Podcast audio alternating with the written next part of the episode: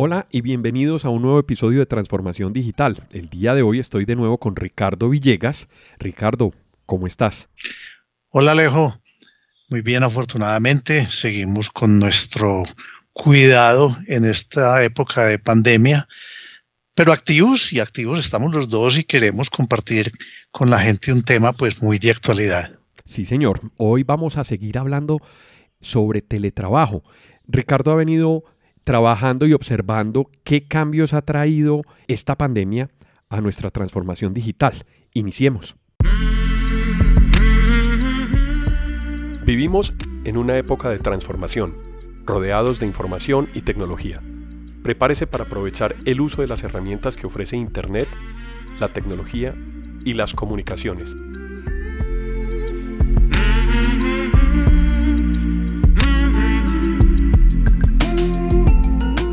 Conózcalas y aprenda cómo usarlas mejor. Bienvenidos.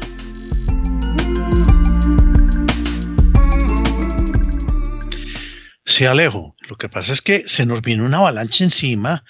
No estábamos preparados o estábamos algunas empresas, algunas personas un poquito preparados. Pero lo que pasa también es que había cosas que se podían prever si algo como esto pasaba, pero otras que yo creo que están apareciendo, otras cosas que nos estamos dando cuenta y eh, eso ha generado un impacto muy grande en el teletrabajo desde, desde el punto de vista y de, de la misma salud de los empleados, que cambiarlos de ambiente puede generar choques en, en, la, manera de vivir, en el ambiente laboral, lógicamente, porque es otra manera de trabajar. Ya no estoy en el día a día en la oficina eh, compartiendo con mis compañeros de trabajo. Eso tiene unos impactos ambientales también, no solamente en la casa del mismo empleado, sino en toda la ciudad, en las oficinas. Pues si es que no, no está errada y abandonada, por decir de alguna manera, la oficina, y también en la parte de movilidad. Ya no, ya no nos estamos moviendo. Eso tiene cosas buenas, pero también cosas malas. Eh, ese, ese roce, ese contacto con la vida cuando nos estamos trasladando a las empresas también hace falta a veces. Y lógicamente tiene sus cosas buenas y es la disminución de la polución en las ciudades. O sea que esto nos ha hecho cambiar y darnos cuenta de cosas nuevas que son las que quiero ir mencionando. Eh, todo esto, yo diría que a, la sombra o bajo el paraguas de algo que nosotros dos hemos venido hablando mucho, que es la famosa transformación digital, porque en esto sí que juega un papel bien importante que tanto las empresas habían adoptado la transformación digital. Y lo que falta, porque como he mencionado, nos cogió de sorpresa y hay empresas que habían hecho algunas cosas, otras salieron a hacerlas a la carrera, pero todavía nos falta mucho. Nos falta mucho para, para adoptar de tecnología y caer en cuenta de lo que vamos a tratar de hacerles caer en cuenta hoy, de que esto tiene otros aspectos, de que esto tiene otras, eh, otras consecuencias, otros puntos de vista que tenemos que mirar. Y entonces vuelve el famoso tema de la cuarta revolución industrial, que es que esto está acelerando la cuarta revolución industrial. En otros podcasts, y yo he sido un, un controvertido, diría yo, porque yo digo que no hay tal cuarta revolución industrial, que yo creo que es la consecuencia de la influencia y de la adopción de la tercera revolución industrial, que fue cuando todo empezó a digitalizarse, de la digitalización de la información, de la digitalización de una cantidad de cosas que ya no es, fíjense que ya no es industrial, es que es en todos los ambientes. Y entonces tenemos la fotografía digital, la transmisión digital, los documentos digitales, hasta la nevera digital prácticamente. Las compras digitales, ¿no? las compras digitales, que eso es otra cosa que con esta situación y lo que ya vivimos aquí en Colombia de un par de días sin IVA, que la gente salió a comprar cosas y sobre todo el segundo día hacerlo a través de, de, los portales de Internet, pues no estaban preparadas. Más adelante lo voy a mencionar. O sea, la, la, la, la falta de transformación digital de toda esa cadena, de la cadena de los proveedores, de la cadena de la logística, de lo que uno hace, como compra el mercado, todo eso ha cambiado la vida. Y yo vuelvo e insisto que para mí es una consecuencia de, de que la digitalización se tomó todos los aspectos de la vida. No es, y por eso digo yo, que para mí el nombre de cuarta revolución industrial no es correcto. Ni es la cuarta, ni es industrial. Es que es, es, es, la adopción, es esa transformación digital de todo lo que se generó desde la tercera revolución. Y ya no es industrial porque afecta a todos los aspectos de la vida, Alejandro. Ricardo, tienes toda la razón. Ahora que mencionas estos temas, yo lo que he venido viendo es que falta como un balance en esa cadena que mencionas. Muchas empresas estaban en algunos, digamos, sectores preparados para un, una vida un poco más digital, pero los empleados no o al revés, los empleados sí estaban preparados y la empresa no. Desde el lado del consumidor pasa lo mismo. Lo mencionabas con el día sin IVA. Posiblemente ya empezamos a adoptar rápidamente una manera de comprar a través de Internet, a través de los usos de herramientas digitales, pero las empresas no se encontraban si bien se encontraban preparadas algunas en temas de compras y de comercios electrónicos, su cadena de distribución no estaba ajustada para atender esa demanda, no solamente en las solicitudes de los clientes, sino en el despacho de las mercancías, en la facturación, en los cambios que el gobierno dice, bueno, tal día va a ser el día sin IVA y ese día quítenle el IVA a todos los productos. Eso creería uno que no, pero eso influye muchísimo en los procesos de venta y en los procesos de línea de producción de las compañías. Entonces, ese balance entre los usuarios y empresas y empresas y usuarios, veo que todavía falta un poquito para que nos acomodemos ahí. Pues Alejo, yo pienso que dijiste una cosa muy importante ahí entre líneas. Es un tema de cultura digital. Es que la transformación digital requiere cultura digital. Y nos cogió esta pandemia de sorpresa con unos distintos grados de culturización de las personas, y lo diste muy claro, de las personas y también de las empresas.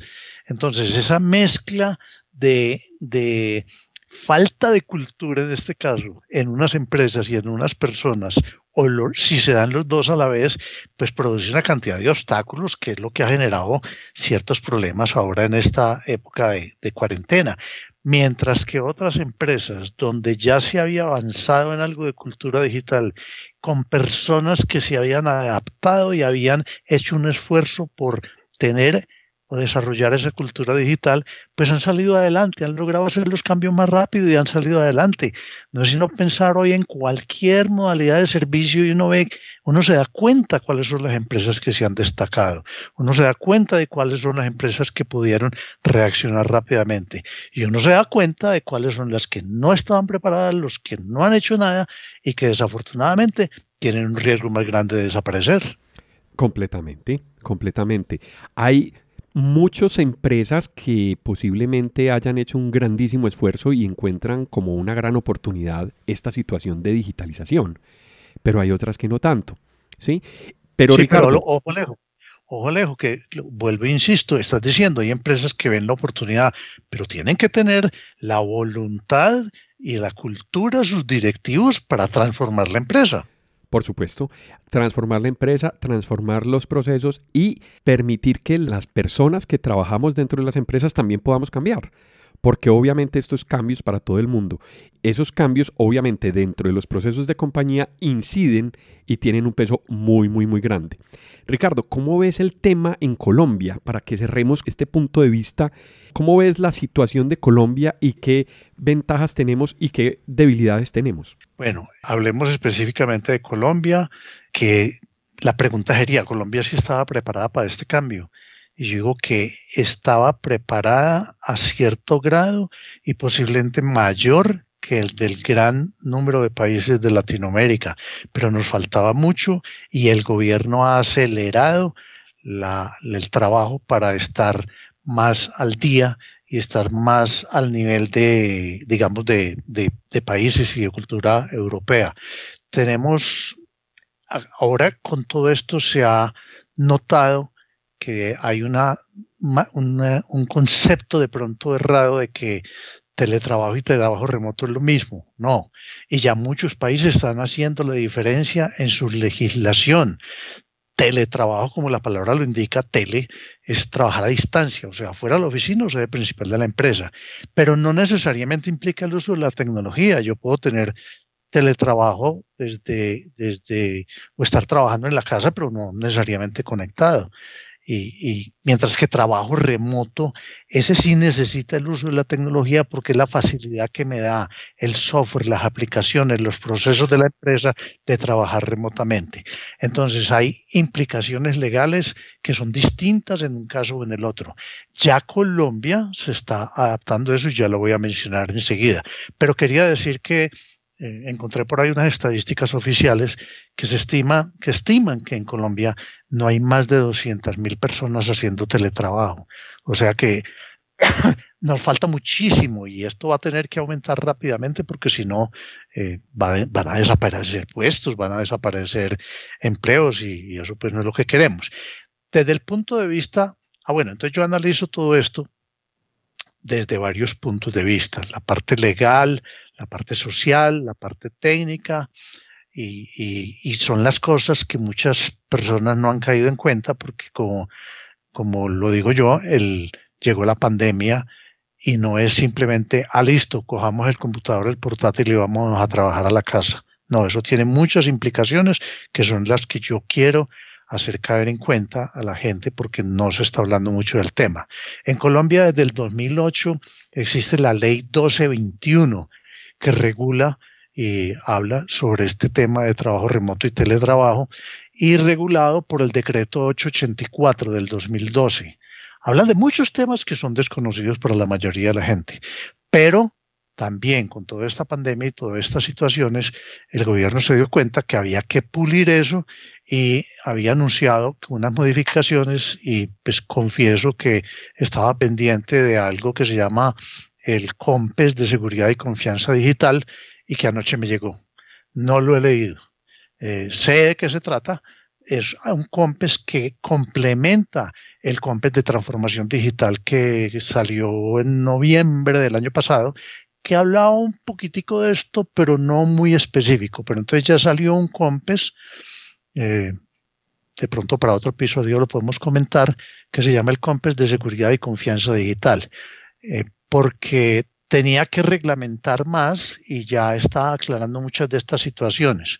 Entonces, Colombia sí estaba preparada, le faltaba, pero nos estamos adaptando. Ricardo, dentro de, ese lenguaje que tú mencionas que ni siquiera conocemos, porque la familiaridad apenas estamos teniendo que aterrizarla y llevarla a nuestras realidades, hablemos de qué tipos de teletrabajo y digámosle a la gente más o menos cuáles son los conceptos que tenemos muy claro para poder pensar en trabajar remoto o teletrabajar. Bueno, también hay que clasificarlo porque eso tiene inclusive influencia y consecuencias dentro de cómo manejo la parte legal. Entonces es como muy aceptado a nivel internacional de que yo tengo varios tipos de trabajo.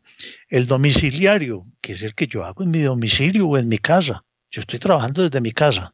El móvil, que tal vez era más, eh, más conocido porque en muchas empresas hay gente que trabaja móvil, vendedores, visitadores médicos, eh, eh, proveedores que tienen que estarme visitando o viajando y entonces trabajan muchas veces unos días de su casa, otros desde la oficina, otros desde un café internet. Todo eso tiene implicaciones culturales, sociológicas, legales. Técnicas. Y lo que se llama, perdón. Técnicas también. Porque ah, sí, claro. tener un buen dispositivo móvil que nos acompañe en un viaje de negocios, por ejemplo, cabe dentro de esa sección de trabajo móvil. Y ahí encontramos otra dificultad adicional en Colombia que te la voy a mencionar más adelante. Y lo que se llama telecentro, que es cuando una institución o una empresa destina una oficina para que los empleados hagan cierto tipo de actividades fuera de la oficina central. ¿Por qué se busca eso? y es algo que yo creo que va a imponerse más y que ya lo veíamos en otros países. Yo quiero que un grupo de personas que necesitan concentrarse en un aspecto de la misión y visión de la empresa estén aislados y no sea perturbado o molestado por otro tipo de actividades o de producción o de la parte financiera o de otros temas que no les incumben. Entonces también hay ese, ese caso y hay que hablar de ese campo. de ese caso. Ahora, mm, se habla mucho de las ventajas y de las ventajas del teletrabajo. Ricardo, antes, antes de que pasemos a otro tema, déjame hacerte una anotación. Eso del telecentro se me parece mucho a algo que veíamos en el mercado, que era el coworking, porque encaja como la definición de telecentro muy perfectamente a un sitio de coworking. Sí, y por eso yo digo que en buena parte ha sido ese éxito y esa proliferación, yo diría que casi que una explosión de puestos de trabajo en coworking, para que la persona tenga su espacio y esté concentrado en su trabajo y no tenga la influencia de el corrillo de pasillo, de la conversación de entre los empleados que están en la máquina del tinto. Eso tiene muchas implicaciones y yo creo que el coworking va a seguir creciendo definitivamente. Claro, además de que es una gran alternativa para las compañías hoy, porque quienes estén necesitando reducir la sede, ser más eficientes en el trabajo de área por persona para trabajar, el coworking es una excelente opción. Financieramente te llevas al gasto ese concepto de facturación. Y segundo, es un costo variable, lo puedes controlar, puedes contratar más flexibilidad. Claro, por supuesto. Discúlpame la interrupción y cuéntanos sobre las ventajas. Bueno, hay muchísimas. Uno lee, escucha podcasts, escucha seminarios y todo el mundo habla de una ventaja, pero yo quiero mencionar algunas que vale la pena tener en cuenta. Eh, todo el mundo dice que el trabajador cuenta con una autonomía laboral. Puede que sí, pero ¿hasta qué punto? Y eso es lo, parte de lo que tiene que manejar cada empresa y definir, porque tampoco puedo dejar, como se dice, al garete el trabajo y el horario del, empleado. Que hay un ahorro de tiempo y dinero porque no hay desplazamiento desde la casa hasta la oficina, especialmente en grandes ciudades. Sí, definitivamente. Pero ojo que hay ya empleados que están diciendo, sí, yo ya no gasto en la gasolina, pero es que entonces aquí se me creció la necesidad de hacer unas inversiones en mi casa, yo tengo que mejorar mi canal de internet, yo gasto más energía, que todo eso lo vamos a ir mencionando. Todo eso hay que considerarlo. Y hay cosas que apenas están saliendo a la luz porque nunca los estamos acostumbrados a, verlas y a hacerlas. Dicen, la opinión del trabajador que es que del, sobre la empresa mejora porque le da mayor disponibilidad de tiempo. Pues volvemos a lo mismo, depende. Depende de cómo se controle y cómo se designe el tiempo en cada empresa. Que la productividad laboral aumenta, ese sí que es discutido, ese sí que es mencionado, que porque mejora el estado del ánimo del empleado, pero ojo, eso no se mejora solo, hay que hacer cosas, hay que tener temas humanos, sociológicos en cuenta y la empresa tiene que poner de su parte para que eficiente, para que efectivamente el estado de ánimo del empleado, su capacidad de rendir, sí mejore y la productividad aumente. No podemos decir que el hecho de teletrabajar automáticamente aumenta la productividad. Hay casos donde al revés se cae la productividad. Y esas son todas las consideraciones que tenemos que tener, porque si estamos obligados a ir a teletrabajo, pues no debemos dejar caer la productividad de la empresa. Que la empresa reduce costos de servicios como electricidad, equipos informáticos, eh, otros gastos de trabajo presencial, sí, pero de nuevo, ojo cómo va a ser el balance o el reparto de quién asume esos costos o quién se beneficia de esas reducciones. Ahora, yo pienso que va a haber una cantidad de espacio de oficina desocupado, pues porque la gente se queda en la casa. Las casas van a tener más densidad poblacional, pero va a haber una cantidad de espacio desocupado. Otra gran ventaja, que es así, es indiscutible, y es que permite que personas con algún tipo de discapacidad física puedan trabajar, puedan disfrutar mejor del trabajo, tengan las herramientas para trabajar desde su casa sin necesidad de desplazarse. Eso seguramente va a favorecer y ahí estamos mirando ya aspectos humanos. Ahí hay mucho talento, ahí hay mucho talento. Exacto, entonces se va a poder aprovechar.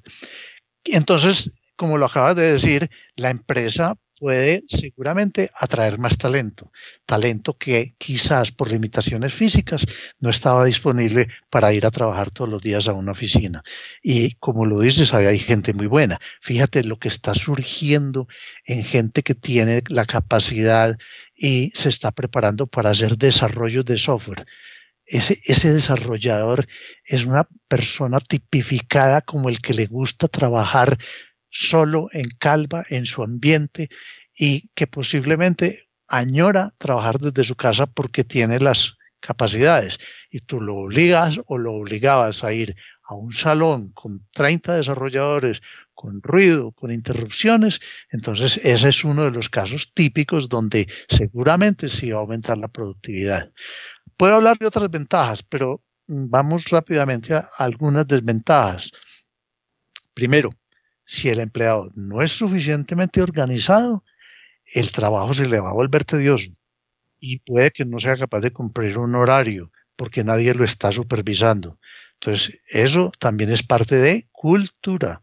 Cultura que, como voy a mencionar, voy a mencionar más adelante, se puede crear, se puede inducir. Ahí, ahí, Ricardo, alrededor de la cultura, en tanto en las ventajas como las desventajas, hay que hacer un trabajo bastante importante, no solamente desde el lado de las empresas, sino desde, la, desde, desde uno mismo, desde lo personal.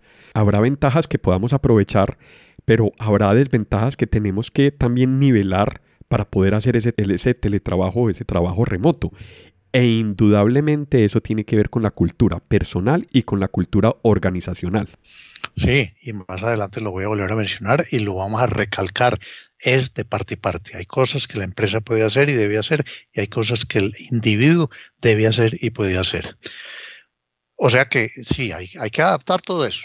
De nuevo, en desventajas puede haber desde el punto de vista del empleado de que va a tener que ser va a tener que hacer unas adaptaciones en el ambiente del hogar y va a tener mayores gastos de electricidad o tiene que mejorar sus equipos o tiene que mejorar el canal de internet, pero todo eso es lo que hay que considerar y llegar a un acuerdo.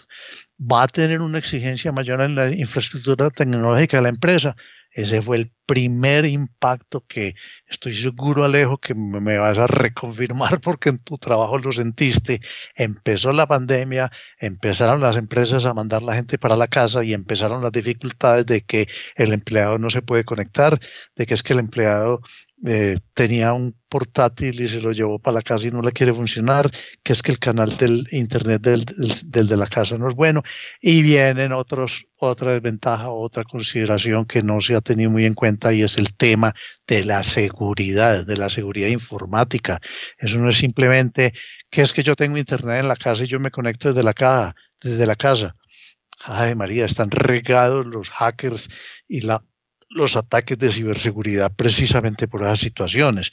Entonces las empresas tuvieron que empezar a unos esfuerzos grandísimos de los áreas de TI a adaptarle el puesto de trabajo a los empleados precisamente teniendo en cuenta VPNs, VPNs hay de todos los sabores y todas las calidades, entonces a ver cuál es la VPN segura, cuál es la VPN que no me bloquee el acceso de los empleados a ciertas aplicaciones en la oficina, cuál es la VPN que me funciona con la telefonía. Yo tengo que pasarle el servicio de telefonía que tenía en la oficina al empleado y ojalá sea transparente y en eso, pues Alejo, seguramente estás viviendo ese, ese problema.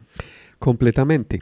Y se vive tanto desde el lado de las empresas como del lado cultural de las personas. Porque si bien uno llegaba al puesto de trabajo, prendía el computador y tenía todo listo, seguridad lista, accesos listos, contraseñas listas, hacerlo desde la casa implican unos pasos adicionales a los cuales no estábamos acostumbrados. Y que si existían era una porción pequeña de las empresas, de las personas que trabajaban allí, que estaban utilizando esos recursos. Entonces, al ser necesario aumentar la capacidad de eso, supone un esfuerzo para la empresa, pero también culturalmente para mantener la seguridad, porque yo me estoy llevando parte de la conexión de la empresa a mi casa o a otro lugar, a otro lugar distinto que físicamente está separado y físicamente está a distancia. Por tanto, ese es un muy buen ejemplo de balance cultural entre actividades que tienen que hacer las, las empresas, pero también la nivelación de las habilidades en las que nos tenemos que volver muy, muy, muy hábiles, y valga la redundancia, para poder hacer que nuestro trabajo pueda hacerse sin ninguna complicación. De esa manera puedo tener telefonía, de esa manera puedo tener conexión a los archivos de red de mi empresa, a los sistemas de información de mi empresa. En fin, como tú dices, la forma de conectarse y VPN, hay miles de sabores y miles de maneras. Entonces, culturalmente tiene un impacto muy grande. Correcto. Pasemos aquí rápidamente porque de esto podríamos extendernos todo el tiempo que queramos y volvamos un poquitico al aspecto legal que me he dado cuenta que hay un desconocimiento muy grande y que esto le puede generar problemas a las empresas que se vieron forzadas a salir a la carrera, a mover el trabajo y a mover a los empleados a su casa y pueden empezar a surgir cosas en el momento de no poderlo o tenerlo que regresar a la oficina y porque definitivamente yo pienso que de aquí en adelante el mundo y la manera de trabajar va a cambiar. No creo que se quede igual con esta cantidad de teletrabajo. Habrá empresas que van a implementar una mezcla de las dos modalidades, una facilidad de teletrabajo para ciertos tipos de trabajos, para ciertos tipos de empleados, para ciertas áreas de la empresa, pero no vamos a volver a trabajar como se trabajaba antes, que el teletrabajo era mínimo y que todo el mundo tenía que ir todos los días a la oficina. Entonces, que la gente que nos escucha y que tiene alguna responsabilidad, responsabilidad sobre la parte legal de esto, recuerden que hay una ley la 1221 del 2018, hay un decreto donde hay detalles que mucha gente desconoce. Ahí se habla de la voluntariedad. Ojo, que yo no puedo obligar en todos los casos a una persona ni que se vaya a la casa ni que regrese. O sea que ahí tiene que ver y hay que leerse la ley uno tiene que llegar a un acuerdo o contrato cuando cambien las condiciones de trabajo. Y eso implica que se cambie aquel texto en letra pequeña, grandísima, enmarcado que hay a las entradas de las empresas que se llama Reglamento Interno de Trabajo, que no se lo lee nadie, pero que el día de una dificultad legal es lo que vale. El reglamento interno de trabajo cambia, hay que actualizarlo cuando yo hago cambios en la modalidad de trabajo de la gente y el lugar desde donde trabajo. Otra cosa que la gente no está teniendo en cuenta, eso puede afectar la afiliación al seguro social, a los, a los aportes sociales, especialmente los cubrimientos de la ARL. Yo tengo a mi gente afiliada y, y la ARL lo cubre por ciertas cosas, pero ¿qué pasa si el accidente de trabajo ya no es dentro de las instalaciones de la oficina? ¿Qué pasa si el accidente de trabajo es en la casa, cuando estaba trabajando desde la casa, en un, horario, en un horario que posiblemente era libre y no estaba especificado? Entonces ahí van a venir ese tipo de problemas legales que no se están teniendo en cuenta. Y finalmente, quiero mencionar, hay otra cosa, está muy claramente definida en la ley, algo se llama el tema de la reversibilidad. Y es de nuevo, ¿quién tiene la autoridad para solicitar o para obligar una, eh, una echada de para atrás, una reversa en esa decisión de que me mandaron a trabajar a la casa o me están diciendo que me vuelva para la oficina? Eso está especificado en la ley y casi nadie la conoce. Sí, esos temas legales también tienen que ver mucho con la cultura. Aquí nos estamos acomodando en formas de trabajar y debe haber voluntades entre las partes, tanto los trabajadores como las empresas. Cada una de ellas tiene que hacer su tarea. Así es como lo veo yo, Ricardo.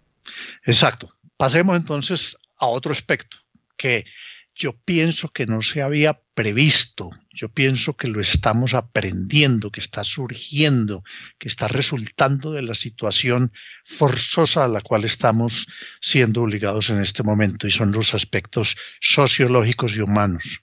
Hay grandes cambios en la manera de trabajar y todavía hay una incertidumbre muy grande, la incertidumbre de cuánto va a durar esto, si esto me puede o no me puede afectar, me voy a enfermar o no me voy a enfermar. Eso es un aspecto que la empresa tiene que ayudar a la persona y la persona también ver cómo la controla porque hay gente con temor. La gente todavía tiene una incertidumbre y un temor de lo que está pasando que lógicamente lo puede afectar en el trabajo los cambios de ambiente. Lógicamente afectan. Si yo estoy acostumbrado a ir a la oficina todos los días, a saludar, a conversar cinco minutos con el otro, a tener reuniones presenciales, a echar el chiste antes de que empiece la reunión, eso se acabó. Claro, el contacto social. Eso es parte de la afectación del contacto social.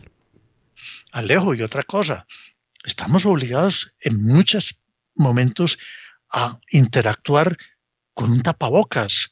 Se perdieron las sonrisas, se perdieron, se perdió el 60 o 70% de la expresión facial. Muchas veces en una reunión, en una conversación, el lenguaje corporal afecta. El, el hecho de que yo me ría o sonría por algo que alguien dijo en una reunión afectaba cómo se manejaba la reunión.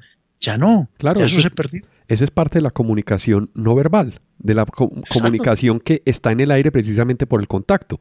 Un movimiento de cabeza. Exacto. Lenguaje corporal. Exacto. Y las, sonrisas se perdieron. Y, se perdió hasta muchas veces ya me ha sucedido, pues yo he salido muy poco, pero se encuentra una persona y yo dije, este será tal, se me hace como conocida esa cara, pero ¿cuál cara? Se me hace conocido los ojos y la frente y el pelo, pero de resto está tapado, entonces ya uno no sabe si, si, si saludar, si no saludar, o lo saludan a uno y no sabe quién es y queda uno como mal. Sí, o sea, es que hay una cantidad de detalles que están surgiendo. Claro, se tiene que volver a reconocer uno con tapabocas y de una manera diferente, sí. Yo creo que los tapabocas les debía uno imprimir el nombre de uno para que lo reconozcan. Bueno, en, los medios familiares se trastornaron totalmente. la vida familiar se trastornó. Estábamos acostumbrados de que el jefe del hogar y puede que las dos cabezas del hogar estuvieran por fuera todo el día. Ahora están adentro todo el día.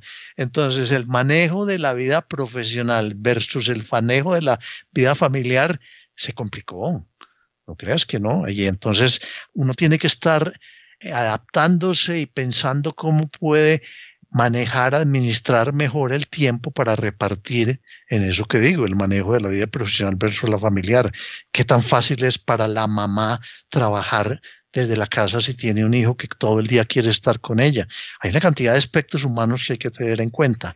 Otro, tema importante. ahí que mencionas desde el punto de vista familiar es que las actividades profesionales de las parejas pueden que no coincidan. Entonces, cuando haya tiempo para una, no hay tiempo para la otra y viceversa. No solamente en términos de horario, sino de disponibilidad.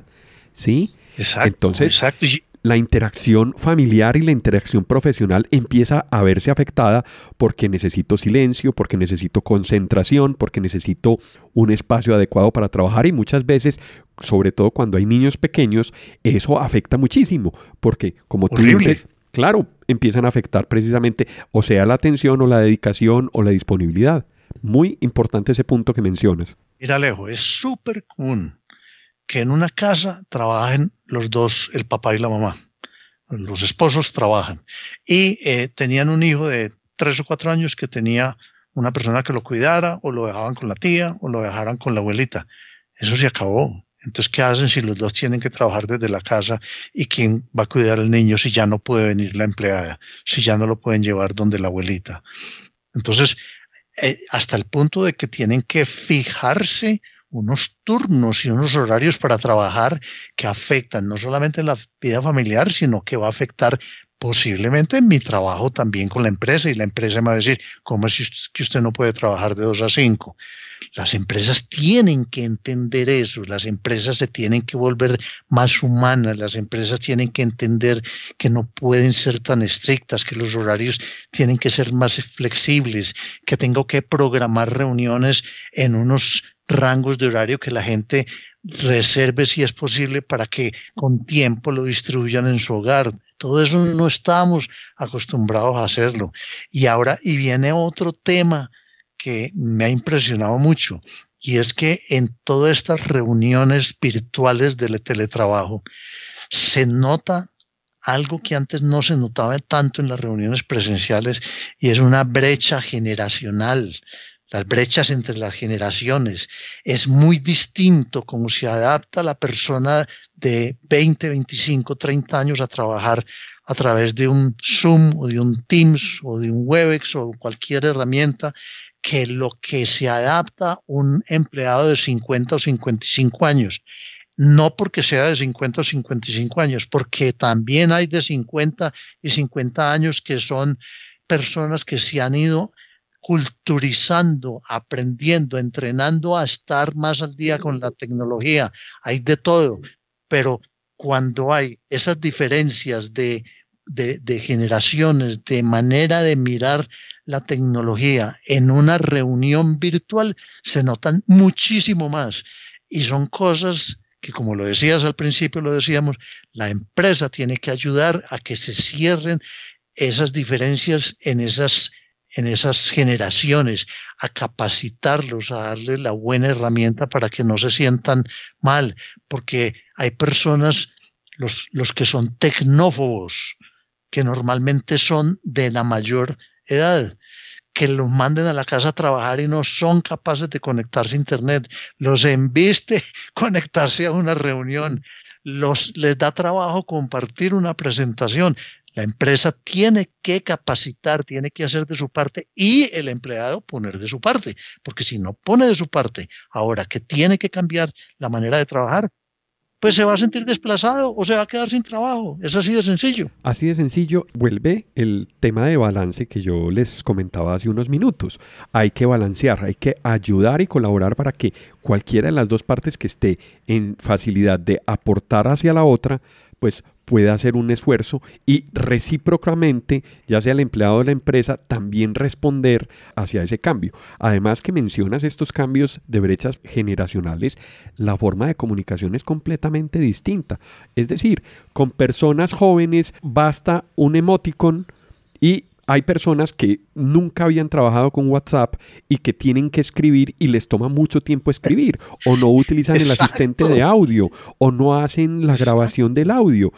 No, no nos hemos acomodado todavía en términos de comunicación cuándo es pertinente mandar un mensaje de audio o cuándo es pertinente utilizar el asistente para traducir en texto, porque vivimos en reuniones, entonces cuando yo estoy en una reunión y tengo que tomar el celular, llevármelo al oído o ponerme los audífonos para escuchar un audio que me llega, no es el momento. Entonces esa percepción también tiene que ser muy asertivo porque o si no, los tiempos de respuesta en las empresas y en los empleados van a cambiar. Y si cambian, la productividad y sobre todo los objetivos que se tienen que ser cumplidos en el periodo del mes o de la semana van a moverse.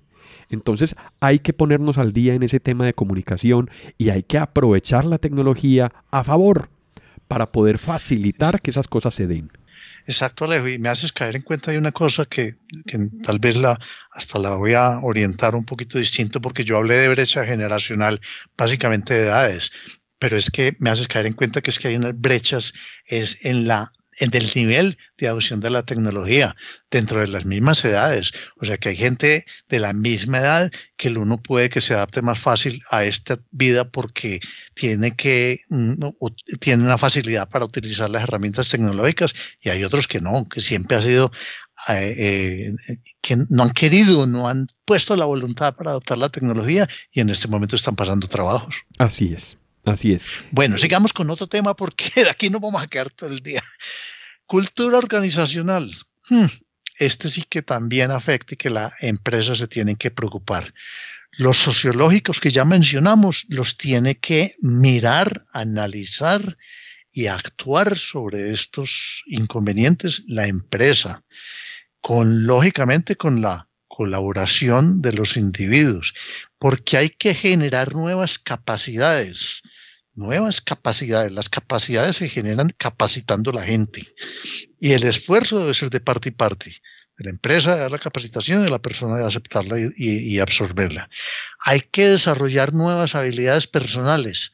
Puede que ahí tenga un grado de injerencia también la empresa, pero ahí la mayor responsabilidad es del individuo.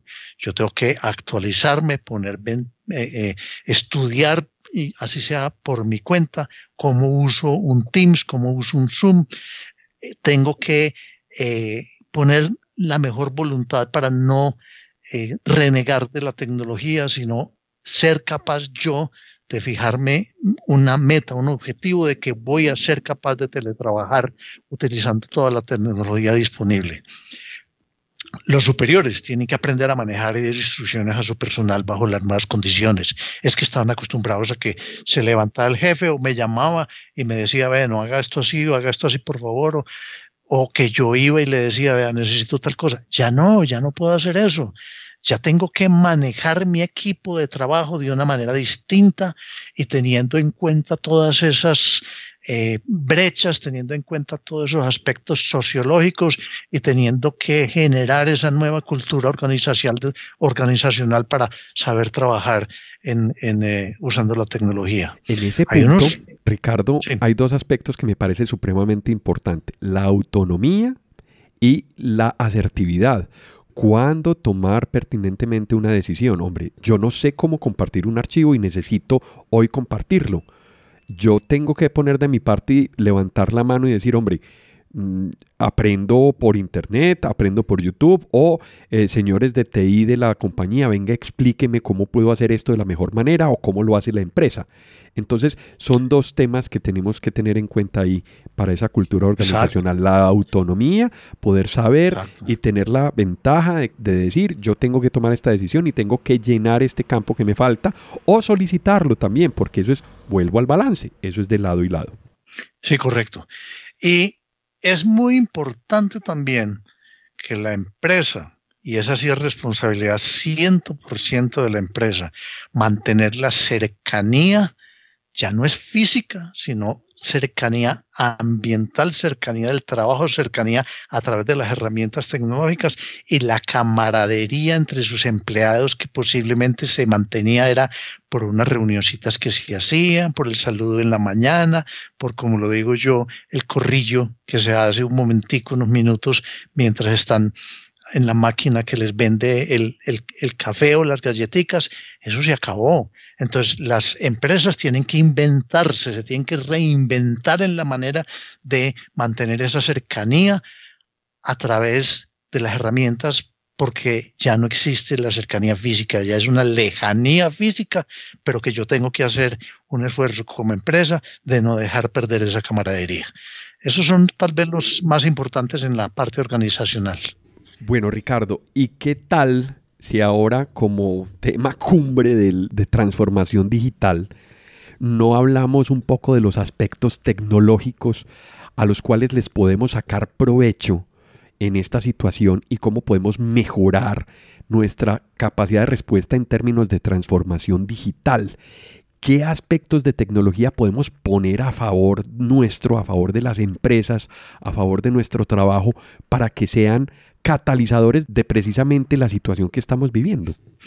Alejo, es clave, es clave, lo dejamos para lo último, pero es clave. Afortunadamente diría yo que es tal vez uno de los aspectos que más se menciona, que más se le ha preocupado a la gente porque lo estamos viviendo, el tema de la transformación digital y toda esa preparación de los aspectos tecnológicos para adaptarnos, eh, ya lo dijimos, depende de qué tan consciente y qué tan avanzada estaba la empresa en la transformación digital.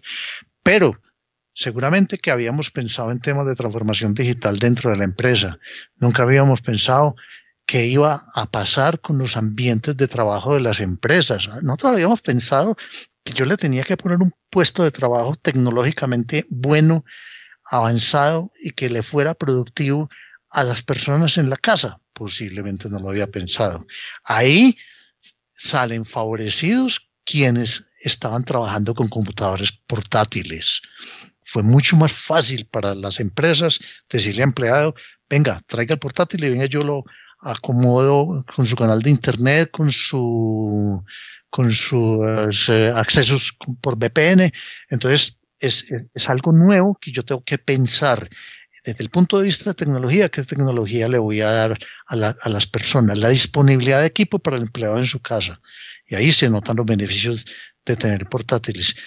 Mira, Alejo, una cosa que quién iba a pensar. Estamos, eh, estamos, estamos eh, en, un momento donde no solamente a las personas se les exigió eh, tener una cámara en el computador si no la tenía, sino a todos los hijos, a los estudiantes que tenían que seguir recibiendo, perdón, clases desde la casa. Y no había una cámara en la casa. A los ocho días de empezar la pandemia no se conseguía una cámara en todo el país. Es verdad. Y los dos somos testigos. Lo vivimos, lo, lo, padecimos. y nos, nos llegó más rápido trayéndola del exterior esperando a que llegaran aquí. Se agotaron las cámaras. Todo esto no, no estábamos preparados. Hay que tener la disponibilidad de un buen canal de Internet en la casa del empleado. Mucha gente no lo tenía. Una empresa que yo participo, asesor y casi diría que trabajo medio tiempo, pues tuvo que sacar a la casa 350 empleados. De esos 350 había fácilmente, bueno, gracias a Dios, todo el mundo tenía portátiles, pero hubo un problema porque los canales de Internet de las casas de los empleados no eran buenos empezaron a tener dificultades. Vaya, logre que le aumenten la capacidad del canal de Internet en este momento. Es casi imposible. Las empresas de proveedores de Internet no dan abasto y todavía no dan abasto. Yo soy muy afortunado porque, va a mencionar, yo me retiré de la ciudad, me vine para el campo, ya tomé la decisión de no volver a vivir en la ciudad, pero aquí tenía un canal de 4 o 5 megas que me era suficiente para cierto trabajo. Pero ya cuando empecé a trabajar y a hacer más cosas aquí, era insuficiente. Luché mucho y afortunadamente logré que me pusieran internet por fibra óptica, pero hay mucha gente que no ha podido ni siquiera que le pongan el primer canal de internet. Entonces, eso es, eso es un aspecto tecnológico que hay que tener mucho en cuenta. Y hay personas que tienen y dicen, no, yo tengo el computador en la casa cuál es la responsabilidad de la, de la, de la instalación del software de la empresa en los computadores de la casa. Todos esos temas de seguridad hay que tener muy en cuenta porque ahí empieza el incremento de los ataques cibernéticos, especialmente el ransomware. Está regado por todo Colombia el ransomware. A mí me llamó una persona de una empresa, mmm, yo no sé, dos, tres semanas después de haber empezado todo este encierro y me dice, Ricardo, mm, me recomendaron que te llamara porque aquí llegamos hoy a trabajar en una empresa constructora mediano, mediano tamaño. Aquí empezamos a trabajar, llegamos a trabajar hoy y encontramos que ninguno de los servidores no funciona, todos los archivos están encriptados. Y le dije, ¿cómo así? Y me dijo, sí, y apareció en una pantalla un mensaje de que ya nos llegarían instrucciones de cómo desencriptar eso es secuestro de información, eso es ransomware. Y entonces le piden plata para descifrarles, para descomprimirles o descifrarles sus archivos. Y eso es un negocio en todo el mundo y que no se ha podido controlar porque esa gente lo hace muy profesionalmente y no hay ni rastro de, de poderlo seguir porque cambian direcciones IP, cambian dirección de donde manda el correo y cuando se hace el pago tiene que ser en bitcoins porque ellos saben que no es fácil rastrearlos. Entonces, ojo con eso que está muy, muy eh, común en Colombia. Pero el peor de estos casos, y por el cual lo quiero contar, es porque a esa persona le pregunté, bueno, ¿y ustedes tienen backup? A seguir, nosotros somos muy juiciosos haciendo el backup, porque esa es la otra alternativa, o pago o arranco desde el último backup. Me toca arrancar de cero, formatear, eh, tomar todas las precauciones y las medidas necesarias para que no me vuelva a pasar. Y me dice, sí, tenemos el backup, nosotros hacemos backup todos los viernes. Y dije, bueno, pero entonces me llamó tal vez un lunes un martes y le dije, entonces no pierden sin un día de proceso o lo que sea. Me dijo, sí, pero es que el servidor estaba en un disco, eh, perdón, el backup estaba en un disco aparte, conectado a un servidor que también no lo encriptaron. Entonces fíjense que esos son improvisaciones, esos son errores que mm, son imperdonables.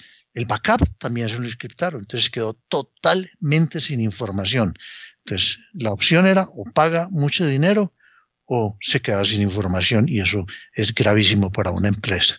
Entonces, hay, hay, hay aspectos tecnológicos pues, que hay que tener muy en cuenta. Yo, ¿qué herramientas le voy a dar para trabajar a las personas? Yo tengo una suscripción de Office 365, que él pueda llevarla a otro computador, se la pueda llevar a la casa y trabaje sin problemas, o qué tipo de herramientas de ofimática le tengo que dar, qué tipo de herramientas de uso interno de la empresa de desarrollo interno le voy a dar acceso y tener el cuidado de que tenga la inscripción o las VPN seguras para que no aumente yo esos, esos aspectos de inseguridad, de vulnerabilidad. Entonces lo tengo que pensar. Y lo más importante, que de lo cual sí habla todo el mundo, y es que como yo tengo que seguir haciendo reuniones virtuales, pues yo también le tengo que dar una plataforma de reuniones virtuales y no es simplemente decirle hunda en este link y ahí se conecta. No, los tengo que capacitar. Hay gente que llega a una reunión y uno le dice, comparta una presentación y dice, ah, yo no sé de dónde se comparte. Entonces, hay que, hay que capacitar a la gente. Hay dos líderes, Zoom y Teams. Definitivamente se han impuesto en este momento. Para mí, son dos cosas distintas.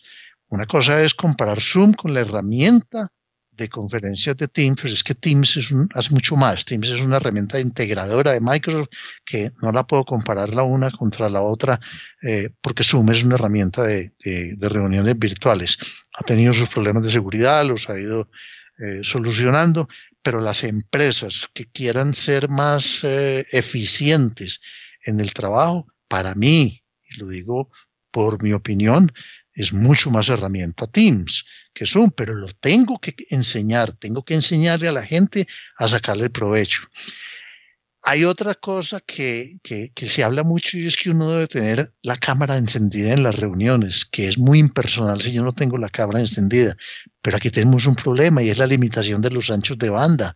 Eso afecta a los anchos de banda, o sea que no le podemos exigir a todo el mundo que tenga la cámara prendida y otros temas que empiezan a aparecer como la privacidad, la privacidad de la persona en su nuevo medio de trabajo que es el de la casa. Entonces hay gente que dice, no, no, yo no me conecto porque es que yo tengo el computador en la habitación y me ponen una reunión a las 8, entonces van a ver que la cama está extendida, que no he arreglado eh, el salón, que los otros dicen, pero es que yo no tengo donde trabajar y trabajar todo el día sentado en una silla incómoda en la sala de la casa y pasan los muchachitos y el ruido de no sé qué pues tenemos que ser un poco tolerantes y ir eh, manejando eso. Las mismas herramientas están permitiendo, ya tanto Zoom como Teams permite que yo cambie o borre el fondo para que no se vea qué hay detrás o que lo ponga borroso o que yo pueda poner fondos distintos. La, la calidad del sonido, ahí sí que se notan diferencias. Yo estoy en una reunión con cuatro o cinco personas y todo el mundo suena mejor, más mal, distintos tonos, con ruidos de fondo, sin ruidos de fondo. Ahí hay que tener un poquito de cuidado. Yo, por ejemplo, estoy usando y siempre uso lo que aquí hemos llamado diademas. ¿Por qué? Porque tengo un micrófono cercano de la boca, un micrófono que absorbe mucho los sonidos exteriores. La mayoría de la gente usa o se ve mucho los manos libres de los celulares, los cuales yo tengo dos audífonos y el micrófono por aquí como a la altura del pecho. Son buenos, son buenos y hay de todas las calidades, pero cogen muchísimo más ruido ambiental. Y Mucha gente también usa el, cuando usa el portátil, usa el micrófono incorporado en el portátil. Son horribles. La mayoría son horribles. Y yo estoy hablando a 40 o 50 eh, centímetros y se siente como una voz entre un coco y además son muy omnidireccionales, muy sensibles y cogen todo el ruido del ambiente. Ya hay, y ya sé que yo no sé si Zoom, pero sé que Teams le va a incorporar la tecnología que hoy está disponible gratis en una aplicación que se llama Crisp, que yo la instalo y con cualquier tipo de micrófono le quita mucho los ruidos ambientales. Y finalmente, ojo, en todas estas, en todas estas adopciones de tecnologías y movimientos de los puestos de trabajo, maneras de trabajar, VPNs, manera de conectarme a los servidores, que muchas afectan el licenciamiento y las normas de licenciamiento del software que se está utilizando. Ojo con ese aspecto que las empresas no lo están pensando. Y si yo tengo que tener CALs o licencias de acceso al cliente remoto, que antes no la necesitaba, eso no es, repito, vámonos computadoras, con los computadores para la casa y trabajemos desde la casa. No, Ricardo, qué buen resumen de aspectos tecnológicos que nos pueden ayudar muchísimo para teletrabajar, tenerlos en cuenta y poder pulirse en todas estas herramientas. Hiciste una lista supremamente completa y muy útil para que las personas puedan aprovecharla. Ricardo, para que vamos finalizando, porque podríamos hablar mucho tiempo de cómo trabajamos remotamente y habrá muchas maneras, yo quería invitarte que hablemos de los retos sobre la implementación final que vemos a futuro en los que tenemos que concentrarnos y mejorar para teletrabajar y para seguir afrontando estos cambios que nos está demandando la situación de salud que nos está imponiendo el mundo en este momento. Sí, Alejo, ya hemos dicho que hay algunas empresas que están más preparadas que otras, pero repasemos rápidamente mm, cuáles son los temas principales que están teniendo que enfrentar las empresas con este cambio. Los cambios en mejora en la o mejoras en la tecnología definitivos. Ya mencionamos varios aspectos, que la persona tenga un computador aceptable, que tenga su cámara, que tenga su diadema o algún dispositivo de sonido que no sea un sonido horrible que a veces se le pierde la voz a las personas y que tenga su canal de internet. Pues eso sí es básico y eso hará darle más tranquilidad al empleado y son cositas que al final se reflejan en la productividad. Hay que implementar unos controles distintos. Yo no puedo ponerle a la persona por casos como el que ya mencionamos, que usted tiene que trabajar y estar disponible para reuniones de 8 a 12 y de 1 a 5, de 1 a 6 esa persona puede que esté en la situación que mencionamos, que su esposa también trabaja y tiene un niño y se lo tienen que compartir el cuidado del niño. Entonces yo tengo que tener tengo que implementar ciertos controles y ciertos horarios distintos para tener en cuenta y facilitarle un poco ese aspecto humano a, los, empleados. La productividad la tengo que aumentar yo en buena parte dándole todas esas herramientas, dándole la tranquilidad, dándole la posibilidad de tener un mejor balance entre su vida laboral y su vida personal para que sea más productivo, porque si no, no se va a lograr una mayor productividad. Y tengo que tener en cuenta que yo voy a tener un cambio en mis costos. Puede que yo tenga que realizar algunas inversiones iniciales con tecnología para darle al empleado con tecnología para adaptar mis aplicaciones y mis servidores y mis canales de comunicación, eh, los internet de los empleados, los accesos a, los archivos centralizados. Pero es una inversión inicial que, si la hago bien, deben retornar en el, en el mediano plazo con una reducción en costos fijos. Y también lo que ya hemos hablado de la cultura organizacional. Yo tengo que, yo estoy obligado como empresa a ser muy cuidadoso para que esa cultura organizacional nueva, porque hay que hacer cambios y ya los mencionamos, sea eficiente para que la productividad sí se aumente y no se disminuya. Y finalmente, tengan en cuenta la parte legal. He hecho mucho énfasis porque me parece que las empresas están un poco olvidadas o descuidadas con la parte legal, no solamente la parte contractual, el reglamento de trabajo, lo que dice la ley, sino también eh, eh, la parte legal del, uso del software. O sea, son las normas eh, del gobierno, pero también la parte legal de cumplimiento de normas de uso del software. Yo creo que esos son los retos más importantes. No, había algunas empresas que ya habían tomado algunas, habían hecho algunos avances, otras que no, y otras consideraciones, otros retos que todavía es tiempo y los tengo que hacer. Así ya estemos trabajando, los tengo que hacer para asegurar esa adopción del teletrabajo y esa adopción que me permita que no se me caiga la productividad.